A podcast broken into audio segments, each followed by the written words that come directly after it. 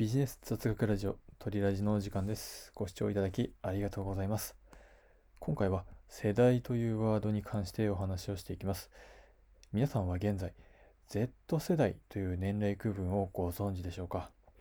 最近聞くようになったワードですが今後10年から20年間はこの Z 世代の人々が経済を動かしていく鍵になると言われています。ですがただ Z 世代と言われてもどういった世代なのかわからない方も多いと思います。今回はこの Z 世代と何なのか、またその特徴についてお話をしていきます。Z 世代という言葉はアメリカで作られた言葉です。英語で言えばジェネレーション Z と言います。アメリカではもともと1960から1974年生まれの人を X 世代。1975から1990年代前半生まれの人を Y 世代と呼んだことからそれ以降の世代という意味で Z 世代の名が付けられました。Z 世代は一般的に1990年代中盤以降から2010年代中盤に生まれた世代を指します。2020年現在の年齢で言えば5歳から24歳あたりの人が Z 世代に当てはまります。では次に Z 世代の大まかな特徴を3つご紹介しましょう。Z 世代の特徴を挙げるとデジタル機器の知識が豊富。物への執着心が弱い。平等性を求める傾向が強いといったものがあります。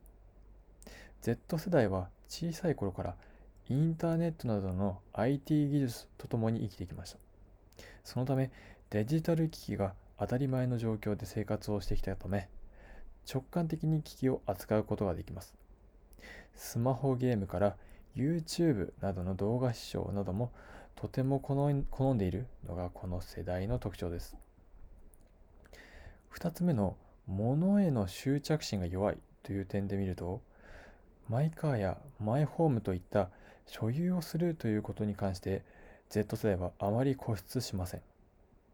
様々なものをシェアすることが普通だという考えを持つ人が多いことが要因の一つです。物よりも体験への投資などに惹かれる方が Z 世代は多いのです。最後は平等性を求める傾向が強いという点です。これは日本において Z 世代が育った2000年代は共働き世帯の数が専業主婦世帯の数を上回った時代であることも関係があります。こうした環境の中で育ってきた Z 世代に関しては男尊女卑などの考えは薄れつつあります。以上 Z 世代とは何かというテーマでお話ししてきました。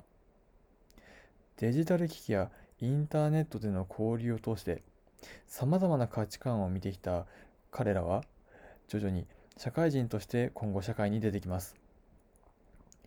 彼らの新しい風をないがしろにすると今後の日本経済経済が衰退していくことは目に見えるところではないでしょうか。このチャンネルでは皆さんの暮らしを豊かにするビジネス雑学を毎日発信していきます。ぜひコメントやいいねをいただけますととても嬉しいです。それではまた次の放送でお会いしましょう。